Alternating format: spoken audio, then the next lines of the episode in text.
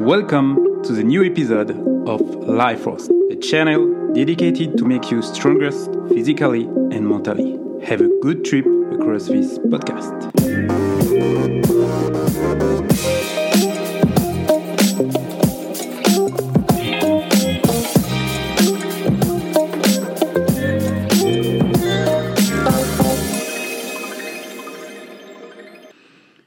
Everybody. Welcome on a new podcast on the Force Life. Today, I have a really big chance because I have with me somebody really special, a really strong guy, and we will travel with him. We'll go on the seaside. We'll go until Croatia because today I have the really big privilege to receive Mr. Sasha Rajnovic. Hello, Sasha. Hello, Laurent. What's up? I'm fine. Really, really happy because you are uh, my guest today on on this podcast, and uh, uh, you learn to me so many things. And I think with this podcast you can learn so many things to so many people across the world. So really big thanks. Really big thing. Thanks. Thank you for your kind words. Yeah. Okay, Sasha, I have so many questions, but my first question is uh, I would like to know you use the tools, you use a barbell, you use a body weight, you use kettlebell, and so many things like uh, somat- somatic, I know. But my first question is what is your favorite uh, motion? What is your favorite exercise? If you need to choose just one. If I uh, was able to choose just one, um, hmm, it's really a hard choice, but uh, um, I would say I would say uh, maybe a barbell uh, back squat or or deadlift, something like that. Uh huh. Okay. And I will ask to you, of course, uh, which kind, because the theme, the point of this podcast is what is the best. Let's say kettlebell, kettlebell versus uh, barbell. But before that, I would like to introduce to everybody because to introduce you, me, I know you, but not all the world know you. So you are um, first, you are owner of one gym. The name is Guerrilla Kettlebell in the Rijeka, in the city, uh, in one big city in Croatia. You are in the same times uh, team leader, StrongFirst, for the Croatia. But you are more than that. You are a really big pedagogue and a really big person. So I would like to know, I would like the people know who you are before to start this podcast. Yeah, so I wanted to ask to you. Uh, okay, so you said to me your mm, choice if you can ch- choose one exercise, it will be uh, squat or it will be deadlift. But if I go one further than that, what is the best tools for you, the barbell or the kettlebell? Well, it's it's uh, it's a hard choice. Uh, I use both. I really like uh, kettlebell. This this was my uh, let's say first tool of uh, of choice uh, for strength work, strength and conditioning. Um, but you know, when I I didn't didn't feel like barbell was something really important to me.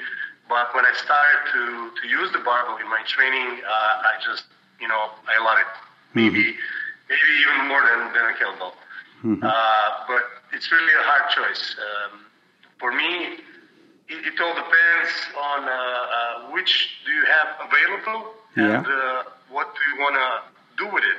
Mm, know? of course, yeah. That's- So uh, let's say if, if we are talking about uh, maximal uh, strength, uh, probably the barbell would be your best choice. Mm-hmm, mm-hmm. And if you need to compare for, uh, let's say, beginners, you will recommend to a beginners to start with the kettlebell or with barbell?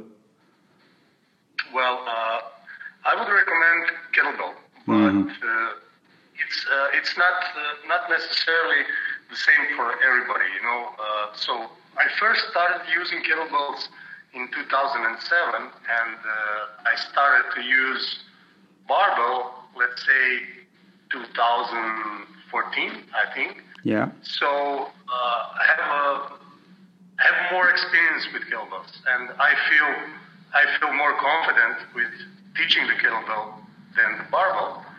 Uh, and I think uh, that the kettlebell is, let's say, a bit simpler than, than the barbell.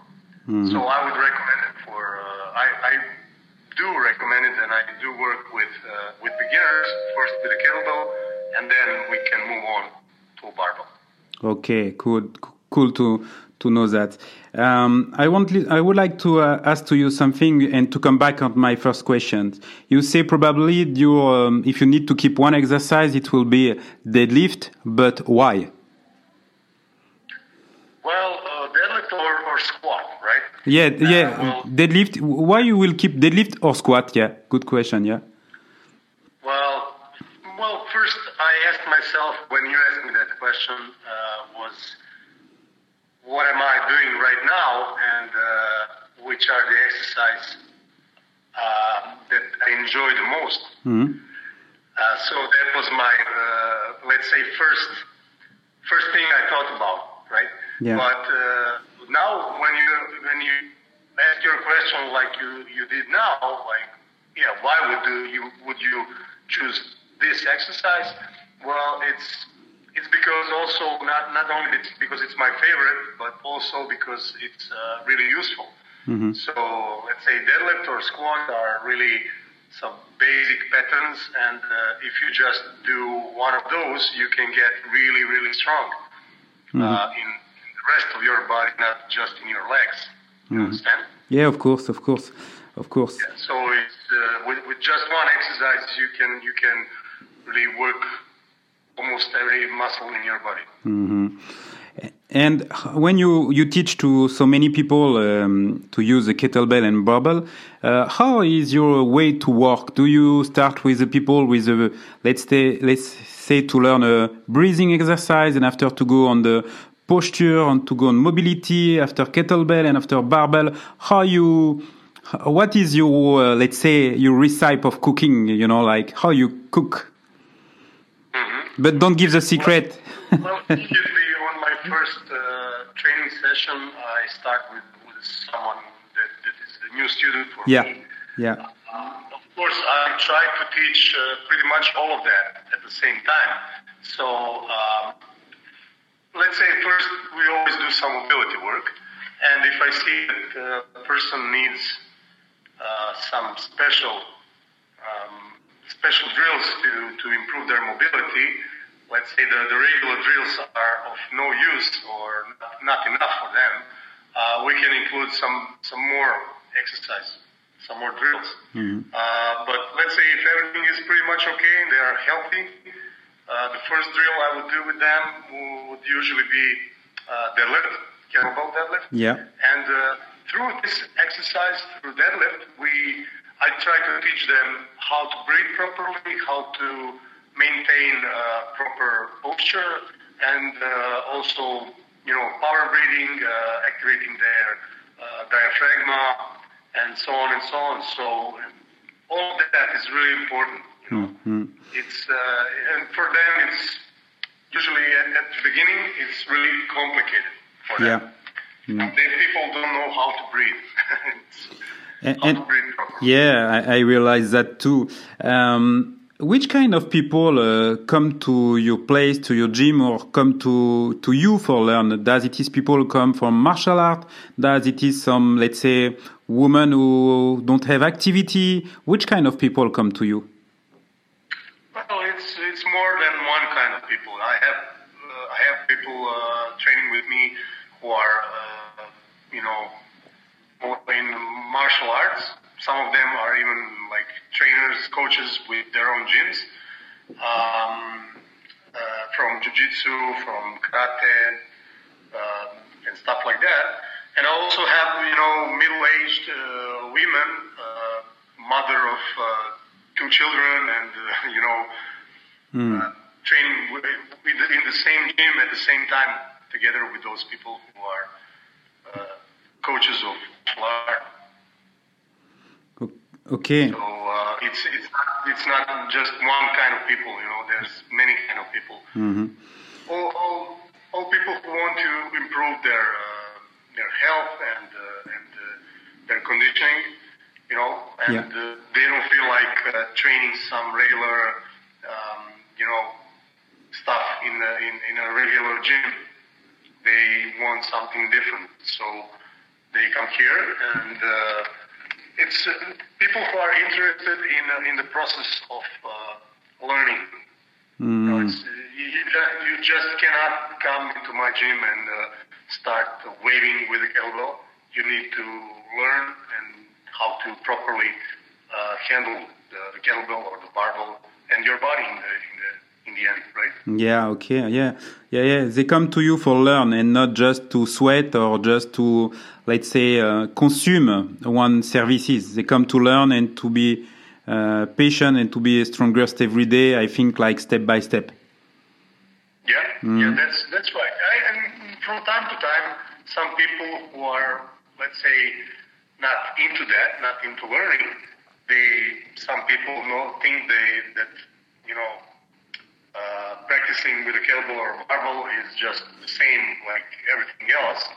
They are uh, superficial, you know. Yeah. And then uh, they just, you know, they just uh, scratch the surface, the, the surface. They are not interested in what's in what's what you doing inside. Mm. So uh, from time to time they come and they go because for them it's boring. You know, why would I? Uh, why would they?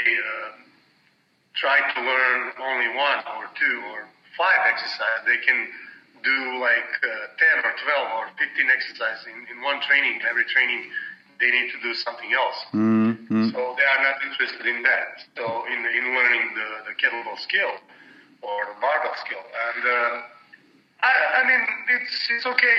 It's okay. Everybody's got their own thing. And I, I'm pretty sure that uh, training in my gym is not for everybody. Mm. You know, I have a small gym with a small number of people. I don't, I really don't need 500 people in my gym. Mm. I'm, I'm happy with 50. Yeah, that's, yeah. That's cool. Yeah. You focus on the quality and not on the quantity. Yeah. Yeah. Well, let's say that I have that uh, that choice yeah. on my hands. Mm-hmm. So I choose to do this. You know. And this is what I do right yeah, I, I, have a question, and probably some people across the world listen this uh, this emission, this podcast. But do you see um, maybe we, it's interesting to have uh, your opinion or your vision, like how change, let's say the students or members the last 10 years. Because one times we was in let's say bodybuilding after it's go let's say some kind of functional training and now you know like people change you know uh, and change the way to training and probably positively but uh, what you observe in the last 10 years like uh, uh, that the people are more educated and now they come back to the basic. Uh, they go to kettlebell before they don't go to kettlebell.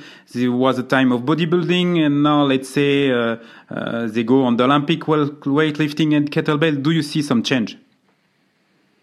Yeah, of course. I, I can see the change, especially here uh, in Croatia. I see a lot of change. Like, uh, let's say only 10 years ago, the coaches weren't so much educated like they are now.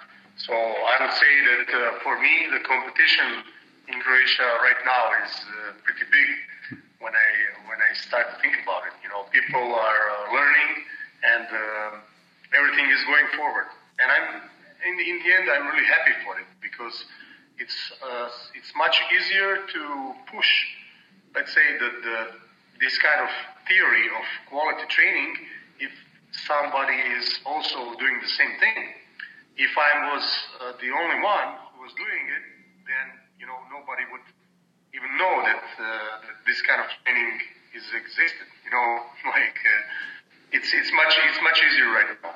So I think people have a lot of choice, and uh, um, so even the, the students are more educated than they used to be. Mm-hmm. So now now uh, you can uh, you can see a lot of people who are searching for the best training, not you know, not the the, the gym is the best equipped, but uh, the gym with best coaches. So mm. I what, think it's more important. It's it's a good sign. What is for you a, a great coach? What is uh, if some people need to choose a coach? What the, what is the quality of the coach for you today? The main quality, the main one. Yeah, well, um, it's it's hard to say. You know, it's uh, there, there's a lot of things. Mm. Um, just a few days ago, I was thinking about uh, people that other coaches that criticize new coaches, young coaches, and they don't think about it like uh, we were all uh, without experience and we were all young at some point. When I think of myself, when I started to to teach other people, like it was 2007, and uh, well, the, the trainings were I did were terrible. You know, I, I was terrible, but I had to go through that to to to gain experience and to gain knowledge. You have to do something wrong. You cannot train people for 10 years and uh, from the moment you started, you were flawless. It doesn't happen. I make mistakes even now. Hmm. So what I, I, I think it's uh, the, the, the objectivity of, uh, of seeing yourself in like being being uh, critical to, to yourself, mm. not not ever thinking about uh, not ever thinking that you are really the best or the or good or that there's nothing for you to learn. So uh, if you want to be a good, good coach, I think you need to have the, the desire to learn and also to uh, the ability to say, I don't know. Mm, true. So if uh, your coach is uh, telling you that, you know, my way is the best way and there's no other way to do something, I think there's a great chance that this person is doing a lot of things wrong, but uh, at the same time, that person is not uh, able to, to see mm-hmm. that he or she is wrong, right? Yeah. So yeah. I would say the, the best quality is uh, the best quality is just you know to to for a coach is to move, move forward and mm-hmm. always learn and uh, all thing uh, you know like even you can learn from from people that that are not on your level. Let's say that your level uh, of being a coach is uh, nine, and uh, my level is five. You can still learn something from me. Mm-hmm. You understand? Yeah, yeah, of course, of course, I'm agreeing with you. you are on a higher level. Mm. So uh, if you think that there's nothing you can can learn from me, you are wrong. Mm-hmm. that's just it. You yeah, yeah. You can something from everybody. Mm, I'm agree. I'm agree, Sasha. Uh, I have another question because I know you teach a lot of things and you are really a master in that. And you teach from a couple of years now some somatic uh, classes. Um, can you explain what is the benefit and in a few words what is somatic? Mm -hmm. Well, first I have to say I'm not, you know, I'm not the, the an expert in mm. somatics, mm. but uh, I started to, to, to use it uh, with my students just because, you know, I, I felt it could be of great help for them. And uh, somatics is actually, you know, just, let's say, we can say it's a form of uh, learning or relearning how to use your muscles uh, in the best way, in most functional way. Um, so let's say uh, what somatics actually is, is you just do some basic movements and you do them really, really, really slowly. And this way you learn how to use your muscles and uh, how to relax them even better and how to use them more efficiently. Mm-hmm. Right? Mm, yeah. So whatever movement you are doing, let's say you do a biceps curl, you know, like a favorite gym exercise so you do a biceps curl. Uh, you can even do somatics with with that, of mm-hmm. course, without the weight.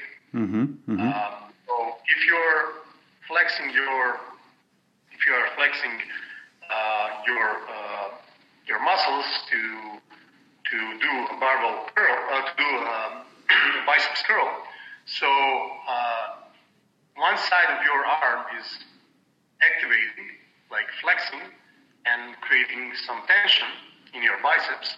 And, and, and at the same time, you need to learn how to use your triceps too mm-hmm. and how to relax.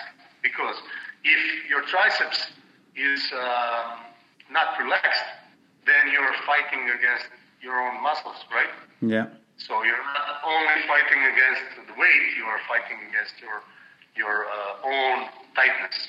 So uh, in the in the terms of efficiency, you are not efficient. I mean, you mean you're using more energy than you should. Okay. Mm-hmm. Okay. So with somatics, you can learn how to do this really simple movement and spending uh, less energy and creating less tightness, you know, less tension. Okay. Thank, thank you, Sasha, for this uh, description on what is somatic. Um, I have another question. You, you are not obliged to answer, but what is the secret for you for be strong? Well, it's uh, actually pretty simple. Do not miss your training and uh, follow a really good program. but this is a, this is a, let's say this is a basic recipe. Yeah. Uh, also work on your weaknesses. Like if your weakness is uh, bad mobility, uh, then you should work on your mobility, and it will, it will make you stronger. Uh, yeah, yeah, and it's good because you speak about some things, so it is, it's it's enough. Enfin, Sasha, it does you want to say more things, but I understand it's just the base of the recipe, and after it's a long, long, long process.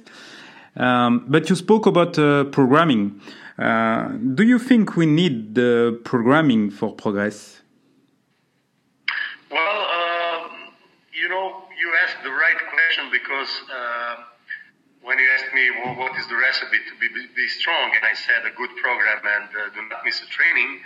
Um, train smart, of course, but uh, you, you, know, I uh, also I, I also know that you are not using any program. Yeah, true. And uh, you actually become really strong. But did you become strong uh, because you you didn't you missed a lot of trainings or mm. you didn't miss? A lot no, I right? I train every day. Every day, right? Mm, yeah, yeah, I train every day. Yes. Mm. Yeah. So um, I think that even for you, program can be good and can get you even stronger than you are right now. So that's why I say a good program because let's say you're a pretty reasonable person and uh, you learn from a lot of coaches. Hmm. But the first one and the main one was you, Sasha. I need to say to you, uh, majority of what I learn is come from you. Yeah, well, thank you for that. thank you for that. But uh, you are not actually the average person, you know. Yeah. Uh, for average person, I would still recommend a good program. Mm-hmm. Yeah. Okay. Yeah. Okay. Okay. So, uh, like you're the, the living example of a person who doesn't need a program to become strong, but for sure, if you were using a program, you could go get even stronger. But on the other hand, you know, maybe you would lose some of your uh, creativity uh, or something else mm-hmm. with uh, with that program. Mm-hmm. You know, mm-hmm. you just enjoy your training, and that's why you do it. You don't think about uh, becoming stronger and stronger and stronger. You just do your training and you, you enjoy it, and that's great for most of people. That will be enough, right? Yeah. Yeah, yeah, true, true. Uh, I know you use, uh, of course, so bar- barbell, kettlebell. You use body weight training in your, uh, let's say, classes uh, a lot. Or do how you use body weight training do, for your students? Well, pretty much I use, you know, some basic exercise. Uh, we can say pull up is a body weight training, mm-hmm. but sometimes we use additional weights if, if, if needed. Yeah. For some people are really strong and they want to become even stronger and they don't just don't feel like doing the 15 pull-ups uh, for for training uh, in in one set. So I give them additional weight, let's say uh, 16 kilo kettlebell, and they do like uh, five pull-ups maybe mm-hmm. as, as, their max. So um, I, I also use um, you know basic stuff like push-ups and even when people learn uh, their deadlift or squat, we also use this kind of basic uh, exercise like uh, body weight. Mm. I also sometimes use body weight training for people who want to learn how to work on their ma- maximum strain, strength using just body weight because they, let's say, travel a lot or something like that. You know, so they have a reason they cannot uh, Yeah. rely on on a good program with uh, let's say barbell because they are in a in a different hotel every night and not every hotel has the, the same equipment and uh, they travel so much that for them it's not doable to to follow a, good, program for barbell training. you know. Okay. Okay. They use what they have. You know, it's uh, it's also an answer to to your first question, which is better, like uh, kettlebell or barbell, or even we can say bodyweight. Uh, the, the, well, the answer is what do you have available? Yeah, That's yeah. also a good answer. Yes, it is. It is. Uh, it's a good answer, and I, I think uh, we have so many things I can spend, and probably people some hours to listen you. But I think we'll make a conclusion on that. Like, yes, uh, it depends of so many things and what you have for training and where you are probably. So Yeah. yeah.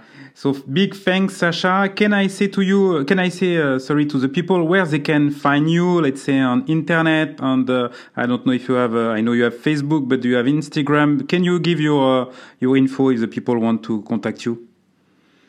Uh, yeah, well, why not? Um, so my name is uh, Sasha Rajnovic. I'm uh, also available on Facebook. You can find me on uh, Instagram too, probably under the name uh, Guerrilla Kettlebell. Um, I also have a web page, guerrillakettlebell.com. Uh, and uh, I don't know, maybe uh, you know they can reach me Every- through uh, you. you can you can give them, you Yeah. can give them your, my Yes, with pleasure. They can contact me, and uh, I can uh, transfer all the contact uh, with big pleasure. Uh, uh, your contact to the people. Yeah, big thanks, Sasha. It's always a pleasure to spend the times with you. I even recommend people to meet you in a real because they will discover uh, really somebody with heart and soul and with so many knowledge and so good pedagogy. You know, I asked to you a few minutes ago what is the best quality for me to to for find a coach. And for me, uh, if I answer, it's pedagogy. And uh, you have a huge, huge, huge pedagogy. And uh, I wanted to say again, thanks for what you share to me uh, uh, during so many years. And uh, thanks again, Sasha, for this podcast and for everything you share to me and to everybody. Well, thank you for uh, for um, having this podcast with me. You know, it's uh, always a pleasure to to hear from you. Thank you, Sasha. Thank you. And thank you, everybody, for listening this podcast. Doesn't hesitate to share it. You can contact Sasha Rajanovic on the social network. And you can contact me on the laurentduchesne.fr and on the Facebook too. Thank you. Uh, be strong. Take care of you and see you soon for some new podcast. It was a life force emission just for you to make you strongest.